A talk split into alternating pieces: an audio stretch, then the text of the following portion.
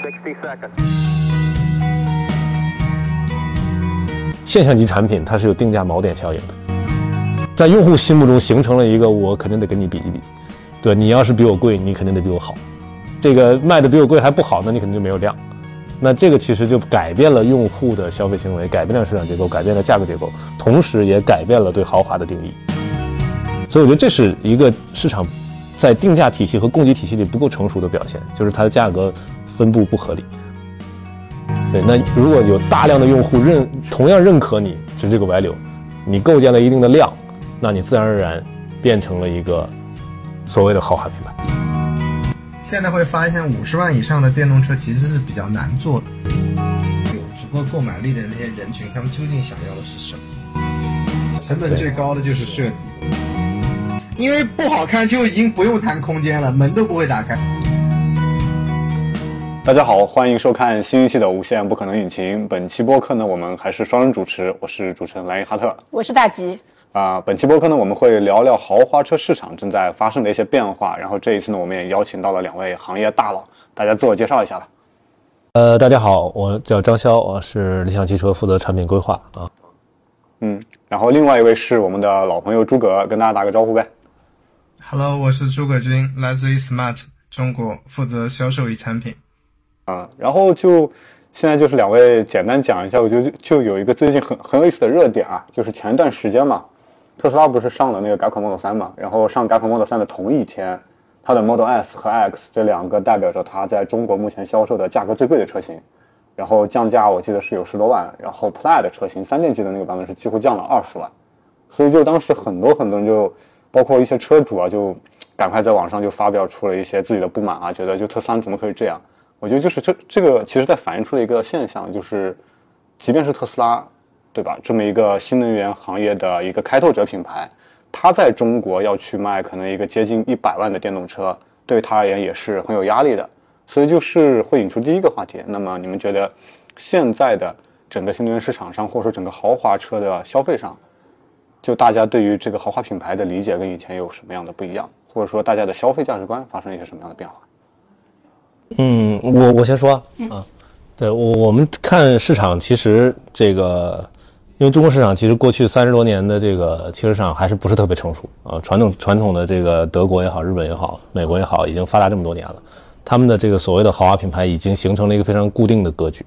啊，那它这个固定的格局，从在老百姓眼里，呃，虽然看到的是这些品牌，但背后代表的是其实它的价格，就是它的 average 价格，它平均价格。然后我们看市场，其实因为市场的整体价格是动态的，啊，平均市场价其实都每年都在波动。那怎么去去界定什么是豪华，什么是不豪华啊？其实特别简单，就是从老百姓眼里，就是你有没有溢价嘛，对吧？那核心就是你的价格区间在整个市场里的供给里边，站在前百分之二十的这个价格区间啊，那可能就是会有，就是它就它就已经是有溢价的了。对它这这种程度来讲，对很多用户来讲，就是他买到不仅仅是一个功能性的一个一个商品，它有品牌在背后面，它有服务在背后面，它有很多隐性的感性的东西在后面，这个是支撑它能够定价在这前百分之二十的一个很重要的原因。那我可以这么去理解吗？就是有点像高考，就是分数线每年都在变，对但大家的录取的比例其实是固定的。对对对对，所以这是包括德国呀、美国呀，他们市场上约定俗成的一种一种对豪华的定定位。那这个东西它有没有一个具体的量化指标？比如说像市场要到百分之多少以内，它才会进入到可能大家理性上认为的 luxury brand 的这个区间呢？嗯，每个市场定价不太一样，大家知道税也不太一样，所以你付出的成本都是不太一样的。呃，中国的其实大家以前是由 BBA 主导的，因为 BBA 卖多少钱，基本上决定了门槛在哪儿，对吧？然后当年车就你想，二十年前五系刚进中国的时候，那时候一台五系都要卖到六七十万，呃，那时候房价可能才五千到六千块钱一平，对吧？你买辆五系，像进口的五系，相当于一套房，对，那是不可同日而语。但是，呃，你看现在你你再去买一辆五系，它依然还是一个豪华品牌，但是它，呃，因为你通胀一直在变嘛，你房价在涨，所以你看它的价格可能没有什么太大变化，甚至还便宜了，但是它依然没有消失它这个豪华的属性。所以这个价格确实是一个随着市场和经济的情况在动态变化的。那今天如果你也好，BBA 依然是这个市场在绝对量上的主流，那他们也在一定程度上影响着定价。但是大家也知道，他们的定价成交价其实也在呃逐年的向下走，是因为呃我我觉得这是一个市场成熟的表现，就是价格在逐步回归合理区间。因为中国过去的市场是成一个就健康的市场，是一个纺锤体定价，就是美国和欧洲都是这样，就是便宜的车也不便宜，贵的车也不贵。它大部分集中在中间，这个肚子比较大，这个纺一个橄榄型或者纺锤型。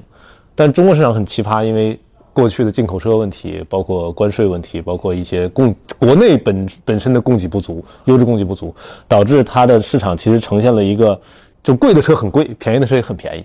就你很难想象花三万块钱就可以买到一辆上路随便开的乘用车，啊，但是贵的车就好几百万，对吧？然后一百多万其实折折美金也。十六七万，啊，十六七万的美金，在美国已经可以买到 super car 了，但在中国可能也只是买到一些七系啊、S 啊这个级别的车，所以我觉得这是一个市场在定价体系和供给体系里不够成熟的表现，就是它的价格分布不合理。啊。那那最近几年，随着新能源化，随着国内的供给越来越充盈，其实这是一个非常好的一个呃势头，就是价格在逐步回归合理区间，呃，这这我我我我们也觉得这是。都是都是新的这一波，呃，这个供给造成的这个好的影响啊，因为大家可以花，今天花十万二十万就可以买到一个质量非常高。你想到十年前你不敢想，嗯，你十年前你你十十五六万你能买到什么？你今天对你今天十五六万二十万你能买到什么？这是完全不一样的。那这样的供给就带动了价格平均成交价的变化啊，带动了一些溢价可能会被打掉。啊，一些重新的用户 pricing 你就怎么看待你的价格，会会发生一些变化。其实这就是之前很多这个同学也说的这个锚点效应，就是一个现象级产品它是有定价锚点效应的，而它的这个锚点其实，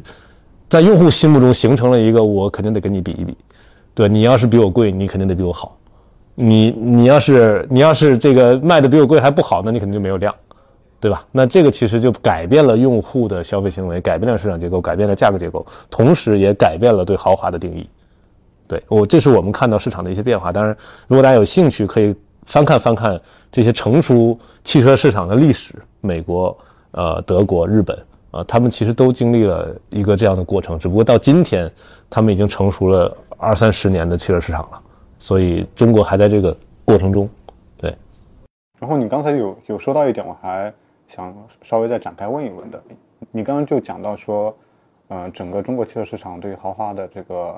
消费一开始是有一些供给不足，但是后面影响它的因素有很多，然后中间有一个你提到的是新能源，嗯，但是新能源的话，在可能过去几年大家的一些研究里面，就是会提出到一个很很明确的一个结论，就是新能源车的成本其实是比燃油车要高的，嗯，那为什么在国内反而是新能源促成了？就是中国的那种便宜的车特别便宜，贵的车特别贵，然后逐渐转变成像那种中间的，就是你刚刚讲那种纺锤型的。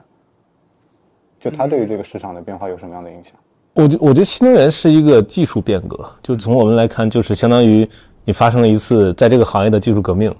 然后它会形成一种这个洗牌的效应，就是大家会重新认知你。那新能源洗了什么？其实洗了一个特别简单的事，就是加速。嗯，就过去你想你买车其实是。啊，越贵的车越快，对吧？越便宜的车你可能就加速十二秒、十三秒都有。然后你要想买到 V 八的这个 V 六的发动机，那你肯定要付出很很贵的价格。但是电驱动其实其实其实还是又说回特斯拉，就它自己改变了这一切，就是因为一旦电驱动之后，电机加速不再是问题，对吧？现在大家如果开电动车都不敢踩，都不是说加速不够的问题，是是你是你是是 over 了，对，有点 over 了。所以这个时候加速的溢价被打掉了，就在传统内燃机时代的这个加速性能这件事儿变得没有那么难，没有那么门槛没有那么高。你今天花十万块钱可以买一个加速，可能嗯相比于就接近六缸水平的燃油车的零到六十的加速，因为咱说零到一百或者零到二百其实没什么太大意义，因为在日常使用中就是起步那一下就零到六十，对吧？就是在如果你同样等红绿灯，啊，你最好不要跟一个绿牌车去 去飙加速，因为它在它在那前五十米是非常快。所以这个价打掉了之后，大家会重新看待说，那你凭什么卖那么贵，对吧？那这个时候就需要一些新的新的性能指标，比如说，呃，但是纯纯电动或者是说新能源，其实早期有些弊端，比如说续航问题，比如说冬季的里程问题、里程衰减问题，这都是这些问题。但这些问题逐步的在解决，随着我们的电池技术，随着我们热管理技术，随着我们的充电的这个基础设施建设，其实这些问题现在已经解决了很大一部分了。啊，然后你刚才说成本问题，其实也在这个解决的过程中。早期的车是很贵，为什么 Model S、Model X 卖那么贵啊？虽然它成本也没有那么高啊，但是它确实那个电池一百二十度电其实是成本非常高的。那随着现在的这个规模起来，整个这个规模不只是单一一家啊，是整个行业规模起来，其实呃这个价差在缩小。但是你说绝对我们比 BOM 就是这个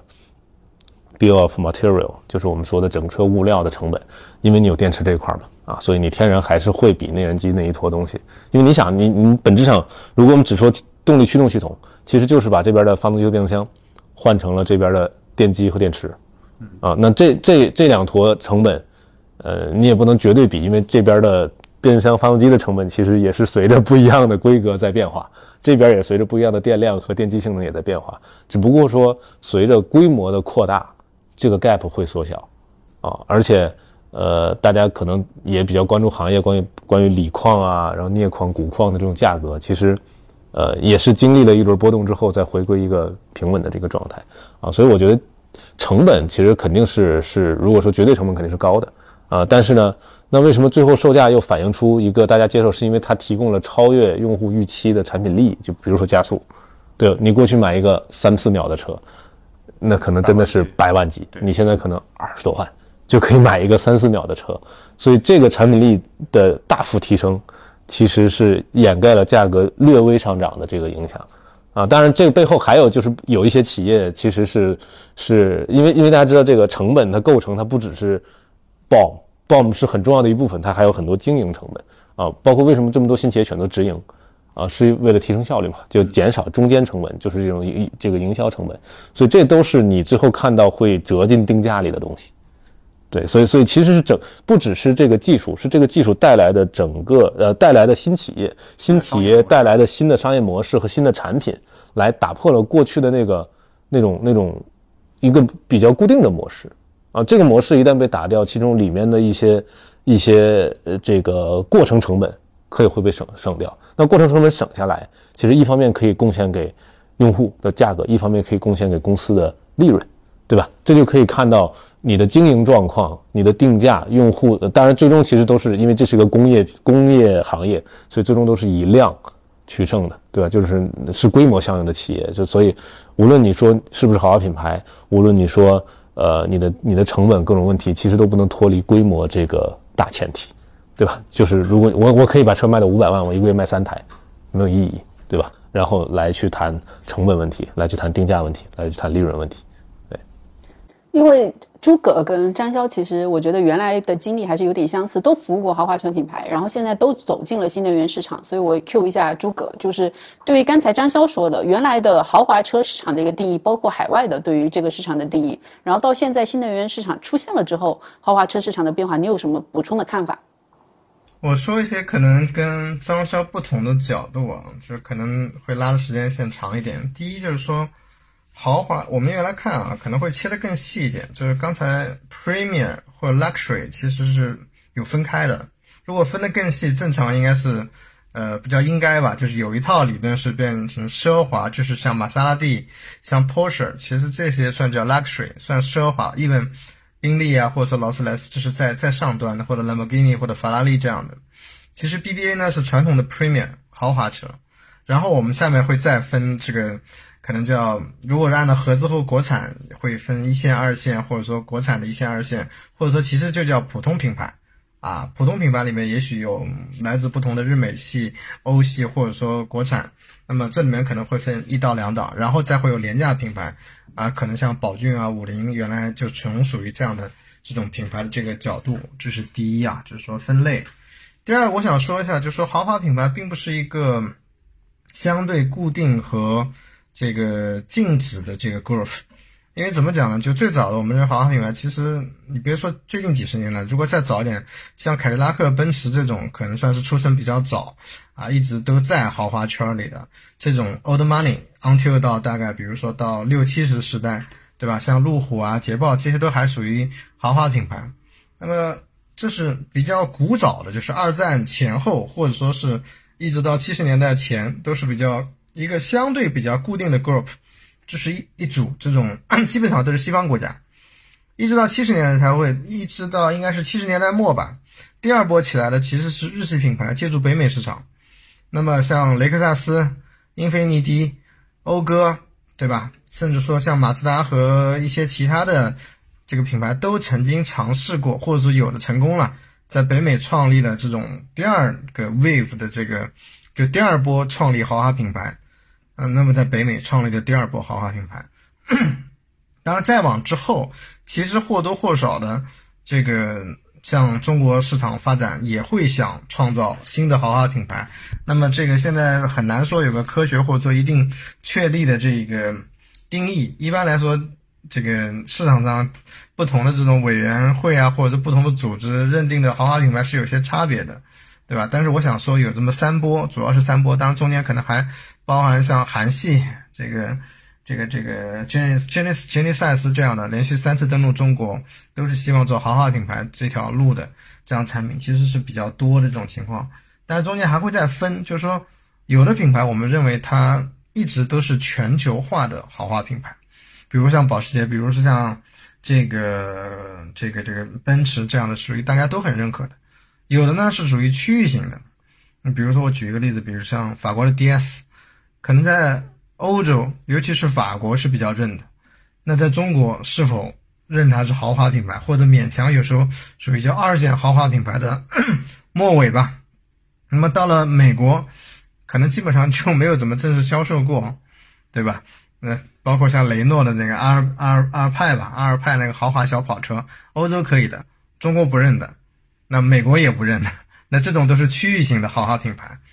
你像雷克萨斯算是比较成功的，拿下了欧那个美国和中国市场比较成功。你像 Infinity 跟这个讴歌，其实是美国还 OK，对吧？在日本都没有怎么认，在中国，嗯，以现在这个状况，基本上就处于。嗯曾经一度快要能够一接近成功，但是现在看起来就几乎不可能了，mission impossible 了。这种就变成区域豪华品牌，那它的号召力就很明显不如这种全球化的这种豪华品牌，就会差别。这是我另外一个角度。还有一个呢，我觉得还要提一点，就是说 所谓的豪华，不完全是指单车售价，其实要看它的所在的细分市场。就这点，我觉得，嗯。拿不拿别的品牌来说吧，就拿 Smart，Smart 其实从单价来算不算很贵，就算是在油车时代，可能从十几万到三十几万，最贵的巴博斯不是特别特别的贵。但是你要想象到，这是一个只是两门两座的产品，在十年前，甚至在十几年前，这个可能就特别的相对，就绝对价格不贵，但是相对价格是非常贵的。这是一个放在 S 或者 E Class 旁边的车。那么在这个细分市场，它是属于非常头部的位置，所以我有时候也会强调说，嗯，可能某些车的单位价值是比较贵的，但是放到它的细分市场，不见得是那么贵的一个状况。那么这个豪华品牌是不是能够成为豪华品牌？我觉得啊，就是说，嗯，因为没有一个专门的组织或者怎样，其实卖的好，真正豪华品牌就是单价越贵，卖的量相对是它所在的细分市场这个 market share 占的越多。那么其实是它的豪华程度是越好的，但是仅就是在 Premier 这个级别啊，到 Luxury 其实不一定是追求这个绝对的量大，有的时候的一些口碑或者怎样的，是会另外一个维度去考量的这么一个情况。我说，其实就刚才那个诸葛前辈讲到的一个事情，我觉得挺有意思的，就是 Smart 的那个案例嘛。然后我在想那个 Smart 的案例的时候，我想到另外一个车，就是很典型的，可能就丰田陆巡嘛。陆巡的话，就是大家可能不会认丰田是一个豪华品牌。但陆巡在在国内，甚至可能刚刚引进的时候，还是在加价销售的。然后那台车的话，也是绝大部分的人可能都不会能够去够得到的那么一个 price。所以我觉得，就是其实最后是不是豪华品牌，就是您刚才讲的那两个点，它是一个叫做叫做并级的，就是它既可以是单价不那么高，但是是一些细分品类里面相对价格特别高的那些产品，它可以算作豪华品牌，以及一些可能。哪怕它自己在它所在的品类里面不是最贵的，但是因为它本身的单价已经足够贵了，它也可以算作豪华品牌。嗯，是的，你不比如说像日产的 GTR，那普通的日产就四十万以下，对吧？Infinity 也没多贵，但是 GTR 是一个比 Infinity 还贵的很多的日产的产品，对吧？这个就属于已经进入豪华，至少是个豪华车吧，或者说是个豪华系列。呃，我我觉得是这样啊，就是大家聊品牌的时候，其实有一点以自我为中心，就是但是品牌其实不是我怎么看我自己，嗯其实是用户怎么看你。对，所以我们今天在聊，其实我们可以换个身份，大家都是车主或者都是消费者，那忘掉这些品牌的属性，你会觉得，你为什么会觉得一个东西它你愿意付出溢价，就就就它是有超额的这种超过它本身这个产品的这个价格的。你比如说你刚才说 GTR，那 GTR 是因为对吧？它做了一些一些 fancy 的营销，让你觉得它对吧？这个秋名车神对吧？这个速度很快，然后它加速性能非常好，相比于那些 supercar，它又很便宜，你只只花一百多万就可以买一 GTR，但你要想买一相同性能的燃油车时代的跑车，无论是迈凯伦还是法拉利，还是保时捷911，可能都要付出一倍以上的价格，对吧？所以，所以其实这里边并不是说，呃，绝对值卖的贵就是豪华品牌，嗯，或者是说你在这个 segment 里卖的贵就是豪华品牌，品牌本身带有非常强烈的我是谁，但这个我是谁，能不能被用户 buy in，这是一个很大的门槛儿。就如果用户买单了你这个这个概念，那你是成功的。如果但是这里边就会说，我是谁里边，自然就包含了我的我的定价的定位，对吧？就我要把自己卖到多少钱，就我我觉得我是值这个 value 的。对，那如果有大量的用户认同样认可你值这个 value，你构建了一定的量，那你自然而然变成了一个所谓的豪华品牌。对，所以其实豪华品牌的概念并不存在，这更像是一个我们说认知心理学的范畴，就是说你如何构建这个世界，然后因为构建的人足够足够多了，它形成了一种所谓的广泛的共识和认知。就这个其实是还是需要对呃，就是就是在站在普世的角度，像 GTR 这种东西，其实呃，如果你去问老百姓，老百姓根本不知道这是什么车。但是这个车如果跑在路上，因因为它的 design，大部分人会觉得，哎，这个车很酷啊，这个车应该不便宜，这个车应该是个豪华车。那是因为它的 design，它的 supercar 的这种形态。对，所以这个里边就是一种很多因素叠加在一起的影响啊。所以我觉得这个里边，呃，像其实跟诸葛说也像，它它其实没有绝对的定义，它是一个动态性的。所以聊豪华品牌之前，我们先聊品牌是什么。这个里边有有两个特别重要的点，呃，或者三个特别重要点，一个叫做你的产品，你是不是一个 art，是不是一个真正意义上就 state of art 的产品，就是真正的就顶尖的极致的产品。第二个叫做你，你需要一些时间的佐证。你说刚出来一天你就说你是个豪华品牌，其实不太可能，需要一些时间的沉淀。第三就是有没有足够大的量。你完成了这三个，咱们再回头看，其实不用你自己说自己是豪华品牌，你已经在用户心目中构建了这种广泛共识认知，你都不用自己说，用户自己走在街上说这是一个豪华品牌。所以我觉得这其实是一个认知层面的影响。嗯，我觉得张潇刚才讲的也是我我今天提挺想探讨的一个话题，就是品牌其实首先是共识，然后是用户的消费，就是为他买单，就是刚才你说的量。因为我们其实你们两个刚才也都提到了，其实我们在行业研究或者在行业定义上，它其实还是要定义这个市场。即使我不管心理学层面用户对它是怎么认识也好，那行业比如说国国内成联会会定义三十万以上它是豪华品牌，海外有海外的一个具体的 premium 和 luxury 的一个定义。所以原来我们看这个市场的时候，它其实是大家其实是有共识的。算是有共识吧。即使我抛开一些性能跑车，我在大众的消费的这些车型上，大众消费的这些，我们可以锁定到这个话题上，我们就可以不用 跑得太远。那那在这个话题上面，那我们原来有共识，哪一些可能是相对是豪华车品牌，哪一些可能不是。但是刚才又提到了，那我们进入了新能源车车市场，它其实不像手机。对对对对，在原来在在手机时代，那当然苹果它一直占牢牢把住它的一个高端的一个位置，但新能源市场。我们看到加速这个事情它被打破了之后，比如今天我们花一百万去买一辆电动车，一定不是因为它的加速。那当然我，我今天花一百万，我们买一辆电动车，跟五十万买一辆电动车有什么本质的区别？就是我今天还有多少人会买一辆特斯拉，就 Model S X，或者买一辆保时捷，或者说我买一辆路特斯，或者我买了之后，我还会不会像以前一样消费一百万，获得那么多的一个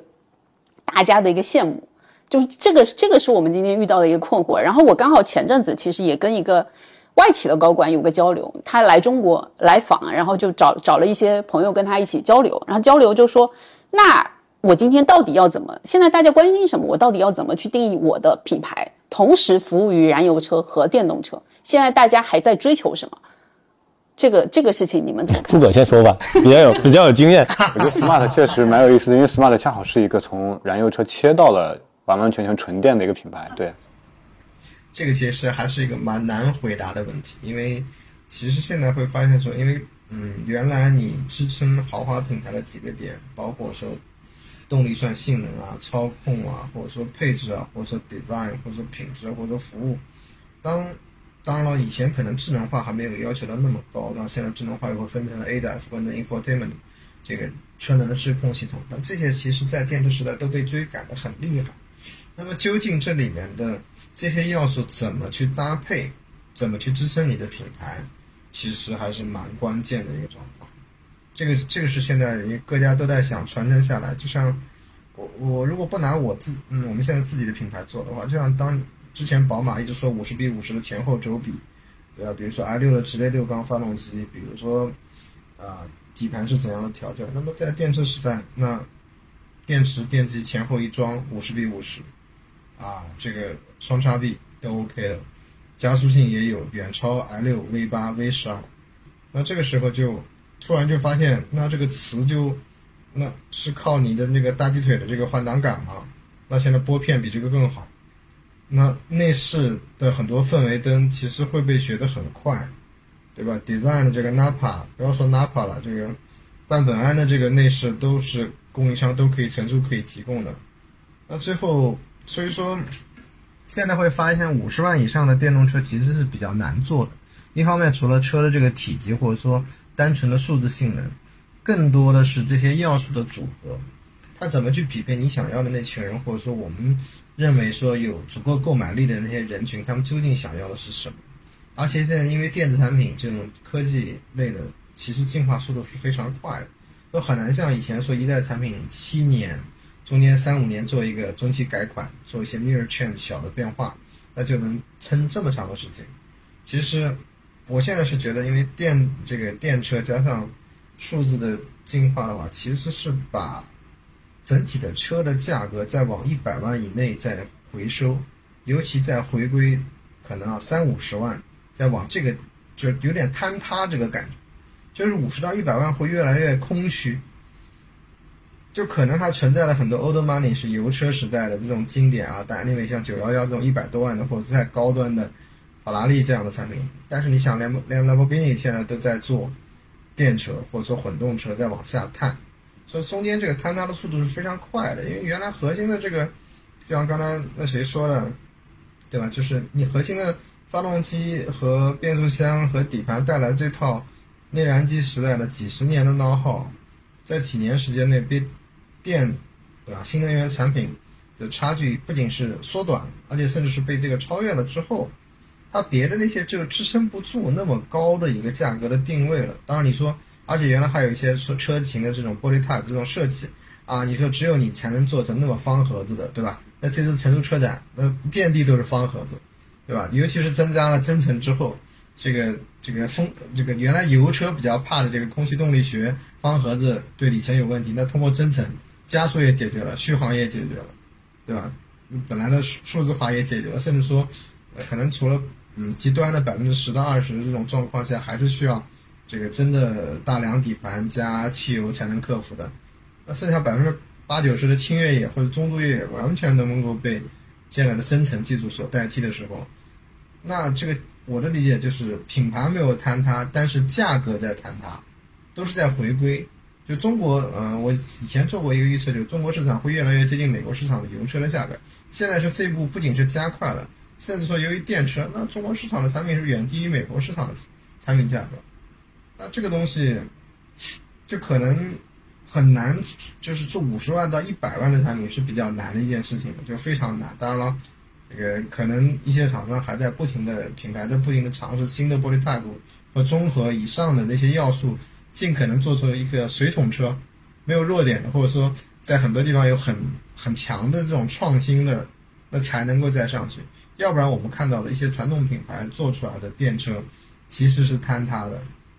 就哪怕是名字是一样的，造型是一样的，就会出现电车的价格还卖不到油车的价格之后，那难道是电车的性能差吗？其实也不差，但是为什么就站不住了？是因为油车这个这个有点回归曲线了，价格和价值都在回归到可能三十万到五十万这一段，其实三十万就能做出一个比较完美的纯电车了。啊，五十万就可能在某些方面从百分之九十五做到百分之九十八这个这个分分位数，当然不很难说做到百分之百，但是不像原来可能要堆到一百万甚至一百万以上才能做个百分之九十几的这种比较接近完美的车。其实还是因为中国市场这些新兴势力加上呃美国的头部，就其实就是特斯拉联手中美联手击败了第一代豪华品牌的。这种溢价的护城河，也不算完全击垮，至少在中国市场出现了这个大坝上出现了一些裂缝，已经开始在漏水了，而这个趋势已经在向美国和欧洲蔓延，这是我的感觉。那就是五十到一百万，其实是油车和电车整个区间大家一起坍塌。对，是在一起，但现在就有点像电车，有点像做出 iWatch，或者说像华为的。这种电表，但是已经开始在跟那些机械表，什么宝珀啊、什么伯爵啊，再去拼的时候，那它可能依然这个价格还能维持，但是那个量会是在缩小，或者说走向更高端。就其实它的，比如说它低端一点的机械表，什么美度啊，什么呃，我不太熟啊，这就表不太熟，就是那种一两万块钱的这种所谓的机械表或者石英表，那个市场在迅速的萎缩。那只有十万以上，有更多的纯手工的、纯稀缺的。那个可能会更贵，或者说更持久，或者能活下去，维持它的品牌特色。中间的这种，就很容易被击垮。我们上次也探讨过关于价格战的问题啊。那首先第一个就是刚才讲的五十到一百万之间，这个可能这个价格区间市场可能会坍塌，引起市场结构的变化。那第二个就是价格战，如果它长期持续下去的话，那以后豪华车品牌，我们现在看到它卖到了三十万以上，但是它还会有品牌溢价。我我觉得这个问题是这样的，就是说，呃，任何一个技术革命的时候，都会产生，呃，不一定多大革命啊，就是说，在在迭代的时候，对于用户来讲，都会有认知的洗牌，它会对价值重塑。这个事儿其实，在车市十年前发生过，就是 SUV，在零几年的时候，SUV 占比非常非常低啊，就是供给也很少，对吧？那那在一零年前后，其实涌现了大量的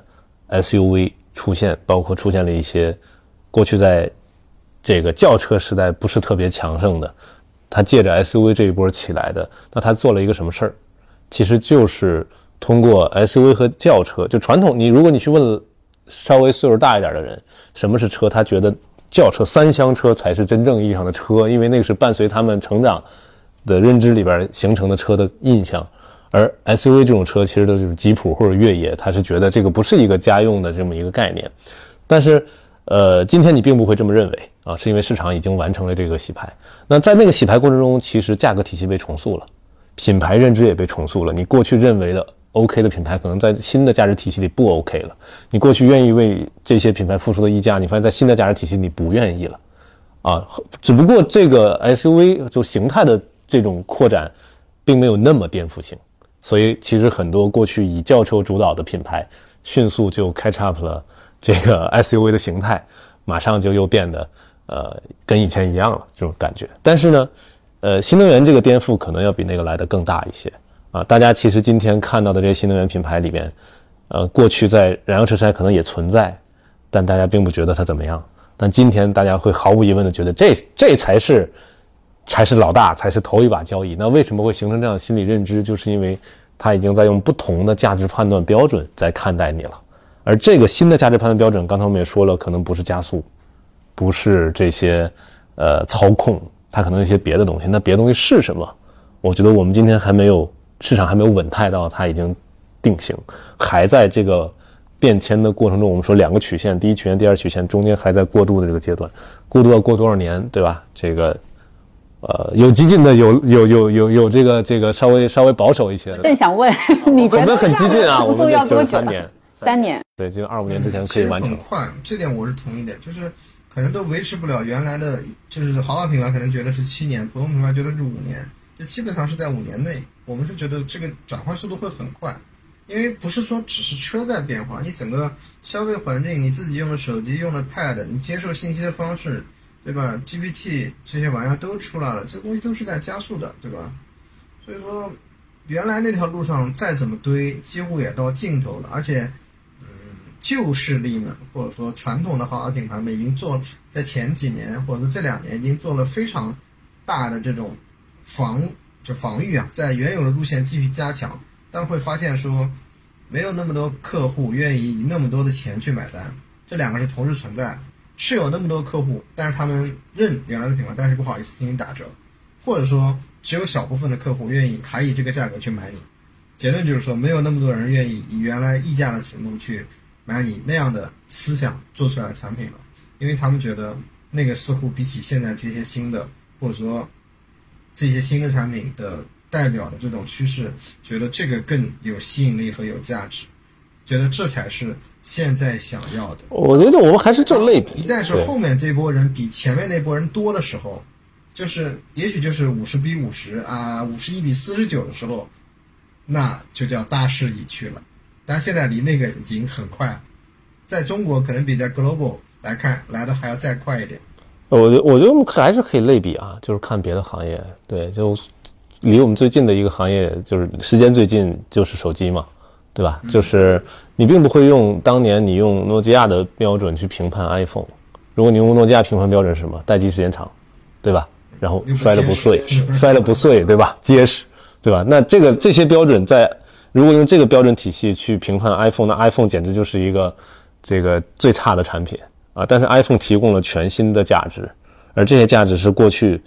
这种功能机时代不曾不曾有给予。所以，呃，我觉得这就是技术变革带来的价值的变化，而这个价值的变化，它会随着供给的充盈来逐步的完成市场化替代啊！因为因为如果只有 iPhone 可能也不够，其实 iPhone 之后还出了，对吧？华为、小米、OV 这些，呃，三星这些安卓机、智能手机的出现，才完成了最终的大规模功能机的替代。啊，那这个过程中其实是还是供需两侧的双向推动，需求它确实需要这样全新的价值体系，供给它确实可以提供这样的全新的价值供给，而过去的不能。那这个其实就会产生真正意义上的，就是所谓的产业革命。而这个东西的发生速度，我们还是看手机，非常快。手机只用了，其实只用了四年时间，完成了从出现到几乎没有人再想去买功能机了，其实就是四年的认知。那车呢，周期可能会长一些，因为车毕竟是，就你换车周期还是比换手机周期长。但是我们还是以量化数据，就是今天的新能源渗透率已经达到百分之三十五了，对吧？如果大家熟悉创新扩散曲线。三十五意味着我们早已经跨过鸿沟，我们今天是在 early majority 早期大众，而且是曲率在在曲率在在在更更更加这个这个倾斜的这个曲率上，所以所以为什么我们说大家要去关注这几年用户心智的变化？这个可能很难量化，像刚才诸葛说的五十亿和五十毫，这其实没法量化的，因为你不可能问中国十四亿人你们心里都在想什么，呃呃，这更多的是一种。一种思潮，你都你你其实是有体感的，每个人身身就身在其中是有体感的。我举我举两个例子，一个就是你走在大街上，你今天可以听听这些人聊天里边，其实路上跑的车他们在怎么看，对吧？这个其实如果你平时稍微留意一些身身边的人，你就会能很很清晰的 get 到，就是已经没有人在聊上一个时代的产品了，没人聊燃油车，大家聊的话题。关注的话题和看的东西，其实都是新能源的东西，这是第一个。另外一个就是看孩子，其实更容易一些。就小孩儿其实已经就跟就跟特别有意思的一个事儿，就是你你去问今天幼儿园的小孩打电话怎么打，他已经不是比六了，他不是比六。咱咱们这个年龄应该都是比六，对吧？为什么？因为当咱咱小时候那电话都是手持的，是一个六的形状。今天小孩都这样，全部都是平板，就是因为他从出生开始，他看到他认知形成。电话就是这个形态，就是 iPhone 这个形态。它只有 phone，就它就是 iPhone 的形态，他没见过那个玩意儿，所以所以这个就是你发现它不可逆，它回不去了。那车也是一样，你大家今天如果去问一些稍微年轻的十几岁的孩子，汽车是什么？他可能第一个冒出来品牌是 Tesla，而不是 BBA，也不是这些。这个跟我们过去是不一样。大家成长的时候看到的第一本书，第一本跟车有关的书，看到第一辆车是什么，那个对你的影响是非常大的。而今天你发现新一代的认知已经完全从零开始构建，那这个其实就是一个时代的不可逆性。所以这个时候就会就还得认知会被重新重新按照新的价值体系被赋予它的价格。那所谓的豪华。也会被用全新的价值体系和全新的供给体系被重新分配，因为豪华一定不能摆脱供给啊！因为豪华其实其实供需两侧需求是总有人会想要高一点的东西，好一点的东西，总会有，因为整个消费群体里边就会有人愿意付出溢价，对吧？因为它的整个的这个经济本身就是就是分层的，那供给侧也是一样，就有人一定会提供这样的供给，那最后供需平衡了之后，都有的就是供需平衡其实建立在。都有量，就我供的东西有人买，对吧？有量基础上，它就会形成一个全新的品牌格局，而全新的品牌格局可能跟过去没什么关系。咱可能今天总想做连线体，说过去是怎么画线画到未来的，不知道，有可能就是一个断崖式的重新分配，然后可能这些线都是事后画的，就是它发生完了，它结束了，我们再去回顾历史的时候说，哦，这里边有一根线。它是从这儿到那儿的，但是我们看到更多的案例是画不过来，这根线就断了。那我们聊聊体感啊，就是就是你们因为做产品的时间很长，应该接触用户的时间也很长，所以可能就接触了非常多的用户。那从原来的就是豪华车的这种消费者，到现在的我们看到的豪华车消费者，或者新能源来了新能源的这个豪华车消费者，有什么不一样的地方吗？其实大家没什么太多的不一样，因为大家其实本质上都是想追求一个好的产品价值，然后解决他生活中的问题，啊。咱看买车的问题不就是为了出行，为了承载承载家里人也好，朋友也好，自己也好，对吧？想去到更远的地方，想想想想自由，对吧？我们这些买车为什么买车是为了自由，对吧？不为了自由买车干嘛？对，所以其实大家对于交通工具或者对于车这么一个空间型产品的需求都是都是一样的，只是过去的供给限制了你的想象。他只能给你这样的东西，然后主这个长年累月累积出来，那我可能只能用它完成这些事儿。但这些东西其实是可以被打破的，呃，但这东西确实很难想象。只有只有颠覆性的供给出现，你才说哦，原来这个才是我想要的。这这个还是 iPhone 的例子。朱哥，你认为人群有变化吗？就是还是同一波人嘛？因为因为我们回答这个问题，当然我我我我认可，可能在这个消费区间里面，你大部分人预算有有这波预算就这群人。但是我们也面对一个问题，就是。你知道今天豪华所有的豪华车企都在回答一个问题，就是从前几年就开始问了，就是说我我卖车卖给谁？我卖给新的就是要买电动车的那群人，还是卖给原来我的品牌的消费者？所以我们今天原来就说啊，奔驰卖电动车，就是它还是一辆奔驰，宝马还是一辆宝马，奥迪还是一辆奥迪，就每一个豪华车品牌都在回答这个问题。但是所有的外资品牌，他们面临他们在卖向谁卖给谁的时候，他发现其实他原来的那些用户并不买买单，但是他卖。像原来的新能源的这个这部分用户卖的销售的时候，这部分用户也并不买单，所以有可能是我整个大的市场没有变化，但是迁移它是有一个过程，有一部分的人的需求它先被唤醒。嗯，这个地方我可能我的我的个人观点会比较激烈一点，就是我认为这种叫改良是不可取的，这个时候改革都不一定能活下来，甚至需要革命和暴动才能够活下来的时候。就是说，你如果只想在原来的壳子里去雇你原来的客户提供电车啊，提供呃新能源或者提供电动智能车这种思路，基本上已经被证明是失败的。因为你最忠诚的，那就是最保守、最守旧的、最适合原来产品的，那么他们必然不代表生产力的最前端。那么你如果只能满足他们，那么对于稍微要求前进一点、激进一点的客户，肯定是不 OK 的。而那批人应该是年纪相对偏大的，因为他们的消费理念更保守。那如果只守着他们的话，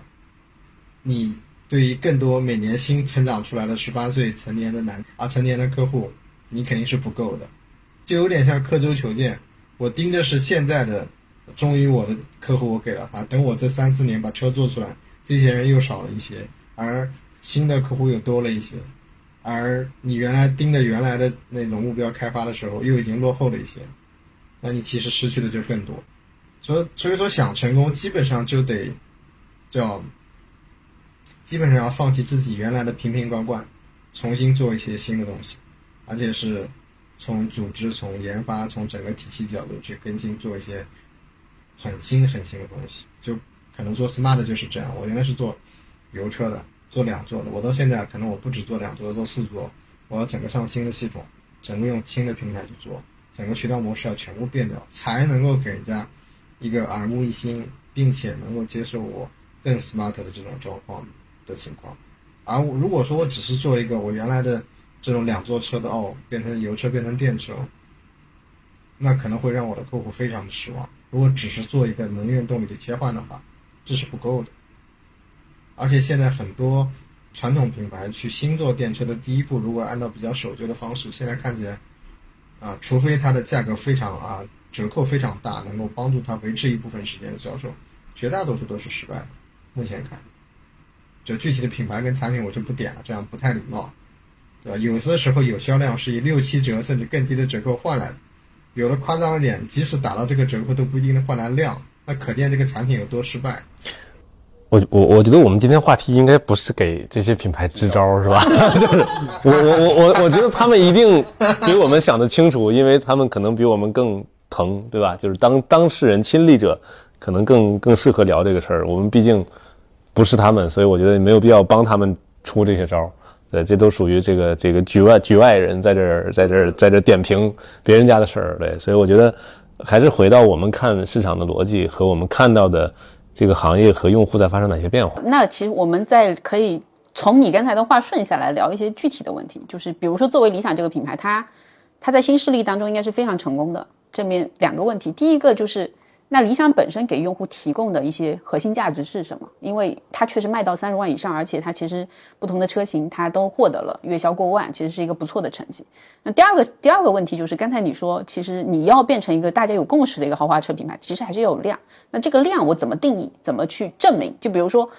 我认为，比如说一款车，你你卖到爆款，一款车销量月销破万，可能不不足以证明。你需要一个产品系列，可能你才能证明。这这个是我我我的看法。那不知道你怎么看？嗯，我觉得第一个问题很好回答，大家就看看我们的官网，去聊聊你身边的理想车主，你就可以快速获得这个答案，对吧？因为我们的使命就是创造移动家，创造幸福的家，啊，所以我们很清晰的就是我们的目标用户是家庭用户。啊，当然，很多人去跟我们这个争论细节，说那几个人算？我说，其实几个人都可以，对吧？家这个概念本身它就不是一个被被物理限制了，你必须是两个人、三个人、四个人，有孩子没孩子，其实这个都不是最重要的客观指标，最重要的还是它能给你带来的那种安全感和私密感，因为你你回到家你会很 relax 很放松，你会你会你会很享受这个空间。对，这个其实是让你整个的，呃，放松的一个空间。其实这是一个家的引号的概念。那只不过这个空间它可以动，它又扮演了一个交通工具的角色。对，那这个其实是我们想传递的。那在这个空间里面，你也可以看看我们的车主的这个欢声笑语，对吧？大家拍的 vlog 也好，或者说发的一些图片也好，其实呃，所以幸福这个概念是我们想传递的。大家还是说，这生活已经很苦逼了，对吧？天天这这个交通环境又不好，又堵车，对吧？然后这个呃，这个大城市又是通勤时间非常长，对吧？那其实是很很很很少能够在车里看到笑脸的啊，路怒症到处都是，对吧？大家其实看到都是愤怒的脸。但是如何能让一家人在车里，在这个旅途中享受一个愉快的时光啊，充满这种幸福的感觉？那你当我们围绕这个东西讨论问题的时候，我们才能去定义产品。说那我们需要什么样的空间？我需要什么样的功能？我需要考虑用户在这个空间里面哪些行为？然后他我们可以怎么样服务于他的更舒适、更安全、更便捷？对这些东西都是我们每天在考虑的东西。所以这个其实是构建了，呃，大家目视可及的产品，但它背后思考都是来自于我们对我们的家庭用户的理解。呃，第二个，第二个有一个指标是 是是是可能不会经常爆出来，也不会被讨论的，就是我们看营业额，嗯，就是因为营业额是你的售价乘以你的量，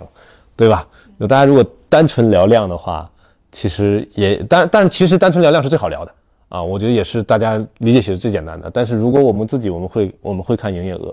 啊，我们会比较各家的营业额，这是第一个。另外一个是我们看市占率。我们看 market share，我们在我们的 target 市场的市场占有率，啊，那当然这个 target 市场不能太小，因为举一个例子，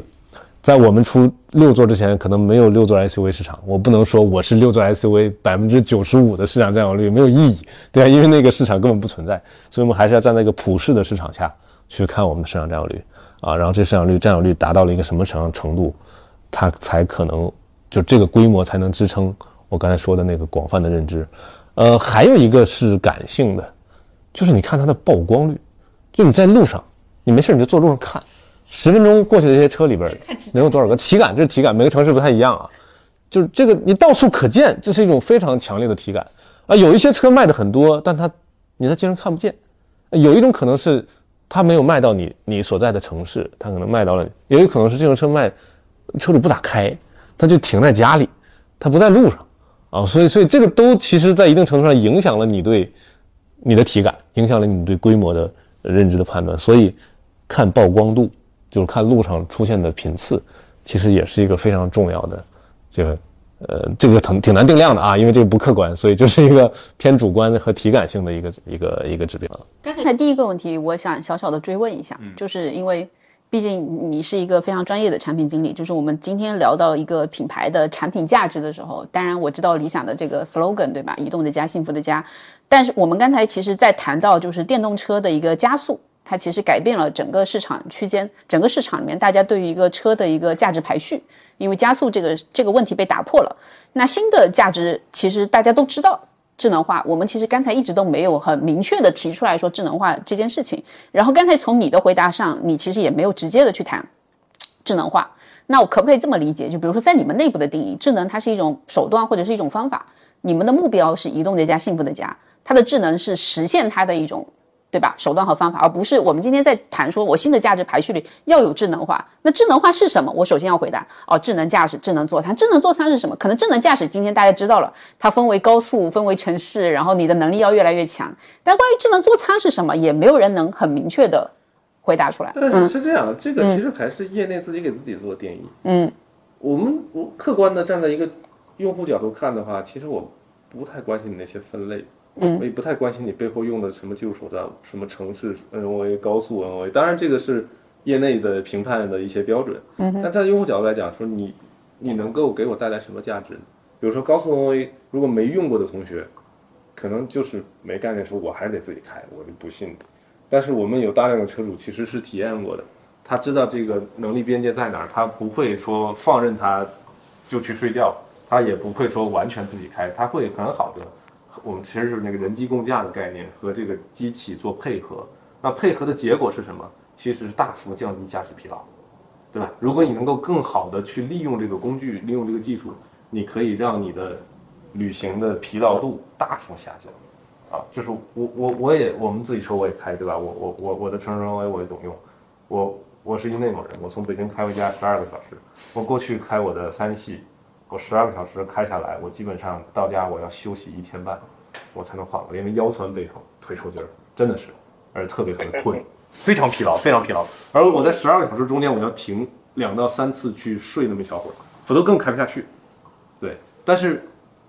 有了城市 NA，有了这个高速 NA 之后，其实你我可以一路十二小时不停，除了上厕所以外，几乎不休息，开回去就睡一觉，第二天该干什么干什么，一点都不累。啊，这个其实就是一个。价值非常实在，你经历过、体验过一次，你才知道哦，这个东西是要有的，然后你才能意识到哦，这个东西需要，但它有不完善的地方，你知道它的边界，可能一开始这个边界比较，这个这个比较多，对吧？然后随着技术的迭代和进步，它不断的去拓边界，所以用户脑袋里没有 L 二、L 四啊这些概念，它有的只是你的能力边界到底在哪，我在什么时候需要接管，然后在哪些场景里我可以用，哪些场景我不可以用。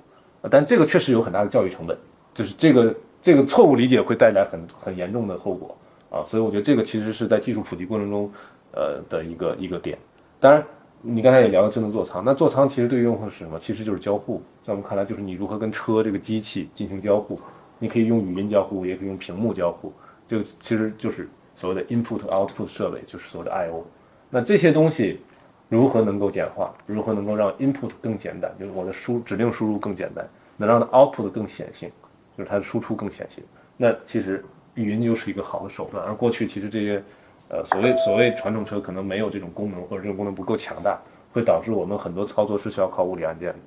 那些按键，说实话，不是一个资深玩家可能都整不明白那分别都是什么。那那是这是什么原因？这不能怪用户，这是你的所谓的 HMI 就 Human Machine Interface 没有做好，导致一个功能它的学习成本太高，导致用户直接放弃学习，对吧？那我们今天可以用个非常简单的对话的方式，甚至屏幕屏幕的这种触控，其实已经是我们被手机教育教育出来的，是什么抓呀、点啊、多点触控啊。滑动啊，这是已经是自然的这个状态了。小孩上车都会，对吧？三岁小孩上车全会滑。对，然后语音其实也是一样，对吧？那语音你对话，只不过大家觉得很很很尴尬，对吧？一开始会有一个过程，但其实车毕竟是一个 private 空间，就私密的空间。其实你习惯了之后又没有那么大的问题。而且我们现在连续对话其实也可以做到，基本上不像以前那种一个指令一个指令的图，其实你可以说一串东西，比如说，而包括我们，如果你了解我们车，我们还有任务大师，对吧？我们还可以做一系列的。做 if else 对吧？这样的话就可以把这个交互界面做的极简，然后你就可以调取非常复杂的功能，通过非常简单的交互。而这个东西其实就是给用户带来的价值，而且你可以实时看到它的反馈，反馈很重要。过去因为没有屏幕，其实没有反馈的。你只有什么车窗升降这种是有物理反馈，但很多东西它没有反馈。啊，那这背后其实是你的能力，对吧？你的交互体系如何做到让用户最简单的。使用这些东西，这样才能发挥它这些功能的价值。过去这些车的功能，我觉得连一半的价值都没发挥出来，因为你不会用，就是就是你的交互界面过于复杂。那我们再跳出来看，今天豪华车品牌给大家去提供的一些用户价值，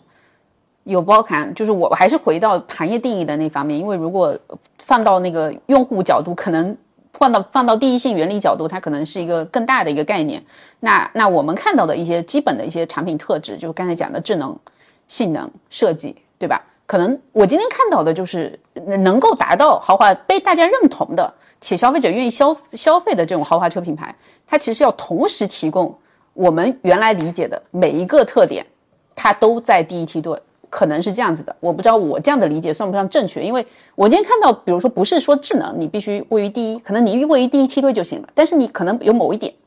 你不属于第一梯队，你属于可能稍微差一点，大家今天其实并不那么认同你，尤其是如今市场的竞争特别特别的激烈，然后呢又随着市场的竞争，市市场竞争的这个激烈性，那很多的就是像这样的一些产品的一些价值或者说价格。它成本在不断的下降，价格也在不断的下降，所以这个价值又在反复的，就是我们要反复的去追逐用户的这个价值，并且能够提高我们的整个产品能够提供给用户的这种使用价值。我不知道我这样的理解对不对？这这这题我就先交给诸葛来回答。哇，我本来还以为这题交给他呢，交给我来回答。没事，你还可以再打回去。如果你觉得你需要想一想，我觉得我需要想一下这题，因为我。嗯，我我我我来说吧，我觉得是这样啊，这个这个，呃，我们回顾历史上成功的产品或成功的车，它确实没短板，嗯，就是没短板是一个基础条件，就是呃，只要但就是这种长板特别长、短板特别短的车，可能会有很多人极端的喜欢，但它很难做到就是普世的所有人都喜欢，对，或者说所有人都需要，对，所以其实我们回顾过去历史上所有。你在销量排行榜上 top 五的车型，都你找不出来太短的短板，在那个时，在那个时代，所以我觉得水桶车自古以来，都就水桶型的产品，自古以来都是一个必要条件。然后咱们才能聊这个基础上再去聊你哪些点上还能做得更更好。就说白了，就是可能一百分的题，你首先都得拿八十分，你不能一科四十分，一科九十分，你先做到都是八十分的水平，然后再说哪些东西做到八十五，做到九十。做九十五，但是八十可能是个极限，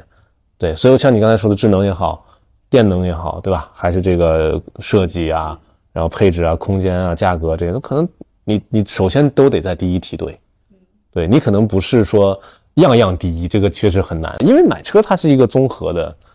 综合的判断，没有人只会因为一个点对买这个，大家买的是产品，买的是一个综合性的产品，所以它肯定是 balance 的。所以这个其实这是第一个点的，就是关于水桶木桶效应的这这个这个点。另外一个就是说，我们到底在哪些就就可能每一个维度都得有一个评判标准。什么叫第一梯队？什么叫好？呃而尤其是这些新的东西，它没有既有的评价方法，嗯，你怎么去去判断？对，所以这个时候，呃，需要一些行业的力量，对吧？建立一些标准啊，当然也需要也需要一些用户的声音，实际的真金白银的投票和然后去反馈所谓的 NPS。我们我们非常重视 NPS，对吧？就是所谓的这个净推荐值，那就是因为这是用户真实的反应。那他反应好，因为他花了钱了。花了钱了，每天都在用，说你好，说你不好，这个是实打实的，对吧？所以这个其实就变成了一个，呃，一方面我们看专业的这个评测，一方面我们要看用户的在在真实车主的反馈，对，这两个一结合，其实我们就能首先自己做一判断，我们做的怎么样，对，因为因为其实很多车主他是很多车的车主，就他既是你的车主，也是也有别人的，他他也有别的车，所以他其实他也可以横评，嗯，只不过。他他的维度可能是站在他每天用车的这个维度，他不是一个，他可能不具备普适性，对。但是我们也要看，所以我觉得这个其实是在新技术新新板出来的时候，在一个规范没有被完全设计，其实也有，但是设计其实一直没有一个统一的标准，因为这个美这个东西本身就是见见仁见智的事儿，对。但是丑是一致的，我们不这么叫，我们不叫美丑，我们叫高级不高级。我们叫高级不高级，因为就是这个跟奢侈品是一样，就是一个东西高不高级，大家是很快可以共识的。美和丑确实很难快速共识，对，所以这个呃高级的设计背后也是有原因的，因为这个背后其实都是是最贵的，都是都是多少年以来的这个这个积累。成成本最高的就是设计，就是最贵的。我我们一直说就是美是第一生产力，就是在任何评判里边就是颜值。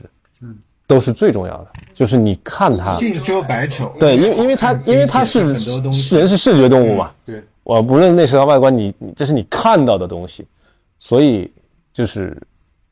这个东西其实是应该会始终都排在第一位啊。所以两位行业大佬跟跟跟两位消费者加媒体。在座的四位都是把设计放在购车第一位。哎，但是你们家你们家并不完全，我觉得你们家是形式追随功能，就是你们一定是空间，那是设计风格重要性大于设计。这这就很有意思，就是说美丑不不不不不不，因为不好看就已经不用谈空间了，门都不会打开。不是这样，是还是这个回到谈论设计的标准问题，就不是以个人美丑去评判，因为男的女的对美丑就认知就不太一样，所以我们还是回归到关于。设计的高级的设计，什么是高级的设计？这个其实我们内部是有非常清晰的。那我可以这么问吗？就是说，如果想要不不管能源形式，嗯，不管其他什么东西，你如果想要成为一个豪华品牌，嗯，设计就是一个必要因素，必要因素，嗯，设计肯定是看着 low 就全失败了。就是我我说或者这么说啊，就是比如说我们拿一些现在刚刚出的一些汽油车的产品。对吧？它不是新能源，比如说新的揽胜、新的卫士，对吧？啊，哪怕是新的丰田的这个 Prado，这都不是纯电，或者说不是那么新能源的车。它有 PHEV，也有一些这个混动的方案，但是它真的确实造型很好，啊，甚至很高级，并不是因为就这个东西，它不是因为它是不是新能源，它跟能源形式没关系。同时，也有今年也有很多新能源做的不好看，不那么高级，是这个情。所以说是这个情况，它得先好看、高级，然后我们才说哦，后面是什么情况？这个这个又又对，说因为你像揽胜，我觉得它很大气、很 grand，对吧？这个整个气场在那个地方。至于它是 PHEV 还是 3.0T，还是说它可能也许以后有纯电的方案，现在这个阶段不 care 的。那是不是也可以理解说，就前面我们记得聊过一个话题嘛，说那些豪华品牌，他们要去做。做可能就是在这个时代做出来的那些新能源产品，他们不能去做改良型产品，而需要去做创新型产品。那么我觉得，我当时我就在想一个问题啊，那像保时捷 Taycan 这样子的车型，它到底是属于创新型产品还是改良型产品？然后到了刚才我们聊到设计这个环节，我差不多 get 到了，就设计最后把它的把它的那些东西，我觉得可能是掩盖了一部分嘛，所以它才能够取得在整个车型里面不逊于其他品牌。Taycan 曾经是保时捷所有销售里。唯一有一点九九低息方案的产品，因为其他的不需要这么多促销。呃，是这样啊，就是，呃，设计这个东西呢，就是，就它它其实有三个维度。嗯，我我从我们的角度来讲啊，就是评判这个所谓的高级感。其实第一个有点有点像我们看人是一样的，就是所谓的身材，就我们所谓的比例姿态，就是架构层面。对这些东西其实是就人的骨骼，骨骼没法改的。对这个骨骼比例姿态好，就比如有的人就黄金分割比例，就是好看，对吧？因为大家对这个东西是有共识的，对吧？所以这个其实身材是是第一位的。嗯，然后呢，在这个基础上，你才能去聊所谓的这个穿着打扮，对吧？我们讲的其实是就是面，我们说的光光影和线性，光影和线性这个东西其实是就是你看一个东西好，它不是没有原因的。你看过去豪华车的设计好，和你看一个普通品牌的车，你就觉得不太一样。其实第一个是比例姿态影响，就是因为你这个东西看过去，因为你它不会在你视野里停留太久，一个车开过去。那就那么一下，你就能分出来好坏。其实留下的大概是那个剪影，是那个比例姿态，这是第一个。第二个是它的光影，就它的面，因为因为任何一个东西都是放在环境里，放在环境里之后，它一定会反射环境光，它所有的这些建筑啊，这些这些街道啊，这些这些天空的颜色，那面儿就变得非常重要。这个面如何面就特别像人穿衣服，你穿了今天什么色彩的衣服，什么样的，什么风格的，这个面就变得非常的。重要，这是我们花了大量的时间去打磨的这细节，这是第二个。第三个就是说，呃，除了这两个东西之后，你还需要加一个一个判断原则，就是辨识度。就辨识度，为什么大家觉得 Taycan 依然是一台保时捷？虽然它是电动的，保时捷第一台电动车，但它依然是台保时捷，因为它传承了保时捷的所有辨识度设计。对，虽然它创做了一些创新，包括它灯的一些改良，它不是那种圆灯，但是它，但是它依然。在整个设计风格上延续了保时捷的设计风格，所以，所以这个时间长了就会形成所谓的家族语言，就是这种辨识度其实是，呃，如果你看我们的星环，为什么大家觉得我们套娃，对吧？那其实，其实如果你去细看这些车，它的面儿的处理都不太一样，都不太，就有点像这个两个人，呃，衣服和裤子穿的一样，鞋不太一样，或者是这个发色不太一样，它就是一些细微的差异。但是它整体的比例姿态都差不太多，Omega 差异还是挺大的。嗯，，Omega 啊，对，那是另外一个东西。我们因为我们也需要做内内部的 differentiation，对，所以那个其实大家可以在发布会上看到我们对全新的这个解读。对，呃，回到这个之后再看我们的星环设计，其实是构建了这种辨识度。对，然后这样的话，但这种辨识度就是很容易，这个度不太好拿捏啊，做不好就就是怪，就是刷存在感，就是。就是就是为了不一样而不一样，所以你如何能在不打破前面两个原则的基础上去提升辨识度？这个其实是一个非常难的事儿。做得好的像宝马的双肾，对吧？然后奔驰的这个大立标，对吧？然后这个奥迪的六边形的这个格栅，这个在传统燃油车时代你能想象到的都是格栅的构成，而电车时代没了格栅之后，你会发现这车不太好设计了，因为长得都一样，因为它它这个东西太。因为它一旦被封死，变成一个平面儿之后，你无非是灯变一变，对吧？但其实很难很难做出一些颠覆性创造，所以这个时候就对设计的考验其实是非常非常难的。就如何能够做到刚才那三三条，其实是就你可以拿这三条去评判一个设计的高级感。刚才诸葛其实说了一个我觉得蛮有意思的点，就是在在讲设计的时候，诸葛先是说了一句设计是最贵的，然后他之后又补充了一个说设计里面姿态和比例是最贵的。然后又在之前，其实还有一个条件，就是说现在因为电动车分布式电驱了嘛，然后再加上电池是平铺在车身中间，它很容易做成五十比五十的那种配重比。那么就是其实电动车它让以前的一些工程布置变得更加容易了。那电动车现在有没有让以前的设计变得更容易呢？应该这是双刃剑，就是它有一些设计变得更容易，但是有一些设计变得更难了。应该比如说啊，就是说你这个姿态的角度上，你要是全部都这个电池全部铺下来，那么尽可能往，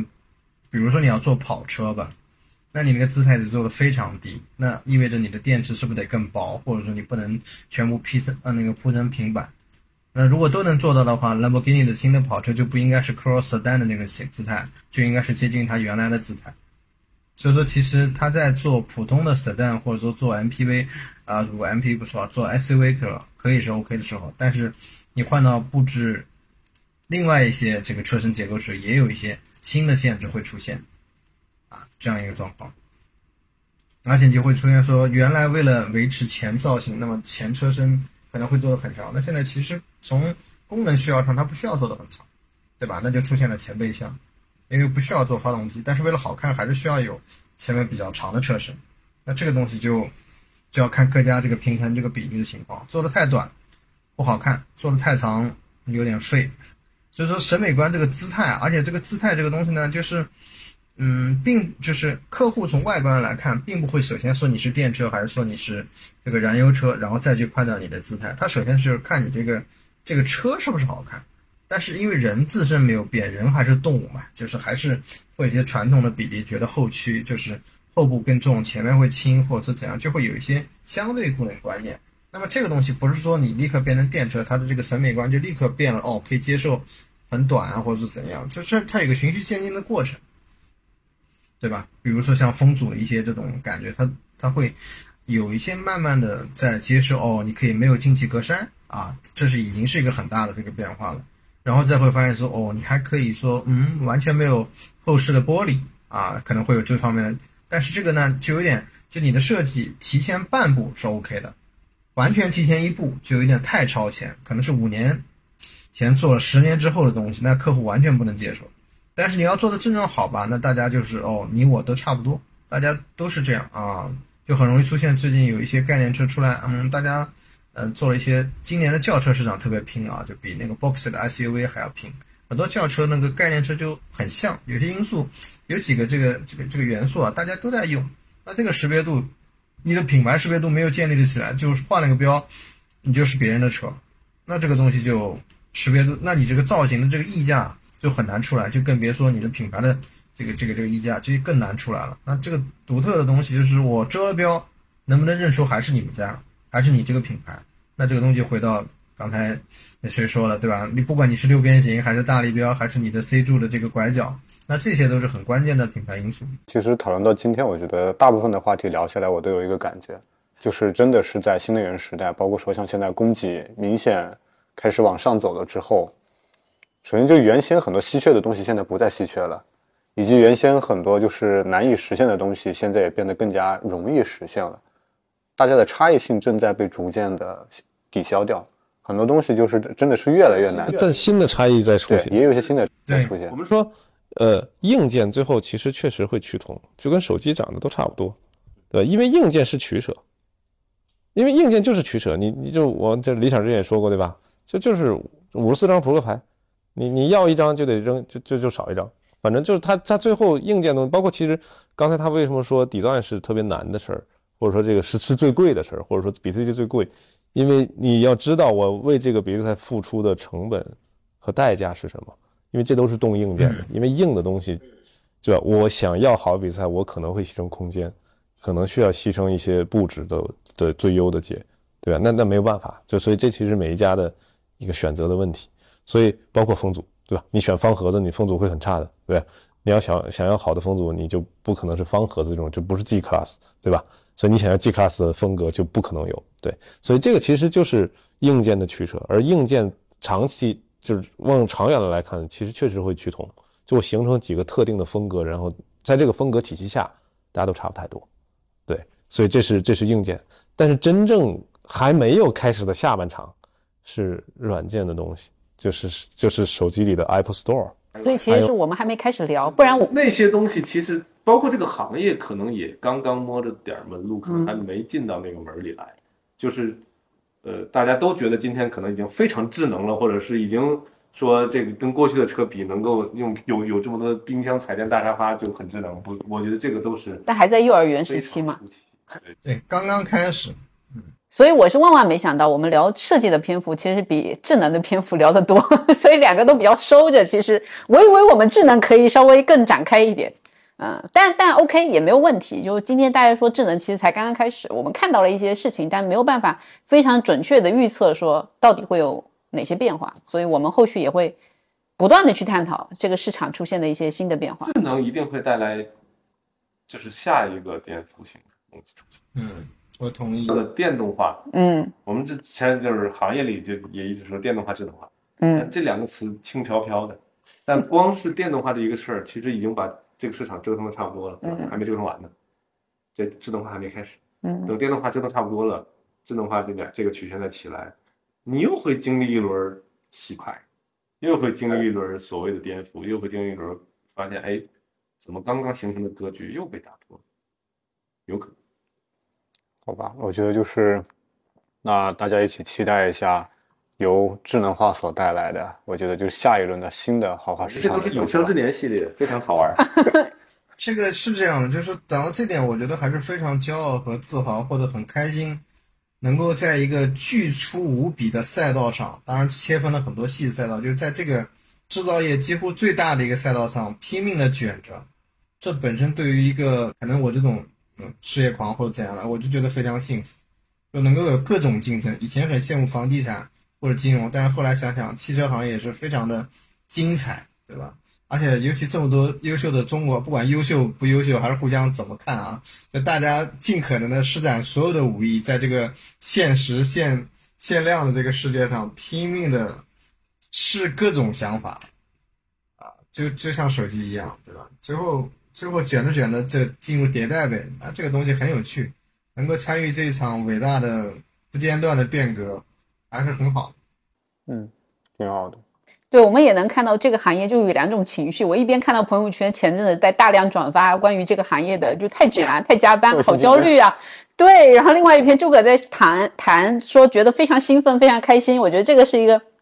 非常好的事情，这两个情绪同时出现，也就说明这个行业它在发生快速的增长和变化。然后，所以我们今天就是。探讨了这个豪华车市场，它其实是是我们现在已经看到了，就新新能源市场出来了。因为我们先看到三十万以上级别的一个市场的变化，尤其是智能化，它是最明显的去影响了三十万以上级别的这个市场。所以我们今天探讨了这个话题，两位分享的也非常好。然后我们希望接下来还会继续跟大家分享更多的关于这个行业出现的一些变化，是符合我们的这个栏目的主题，就就是叫无限不可能引擎。对，我们再看，就是说，到底接下来还会发生哪些事情，以及说，我以为我们今天可以足够自信的去探讨智能到底是个什么东西。但是两位今天给我们的一些观点，以及说我们其实之前节目的嘉宾给我们的一些观点，觉得大，智能它其实还在一个非常非常早期的阶段，所以那对于我们对于这个行业的观察，其实也是才刚刚开始，这是一个很好的事情，我们也很开心，也很激动，处于这个时代。然后我们今天的节目就到这里结束吧。好，拜拜，拜拜。好，谢拜谢。以上就是本期的所有内容啦，感谢你的收听，我们下期再见。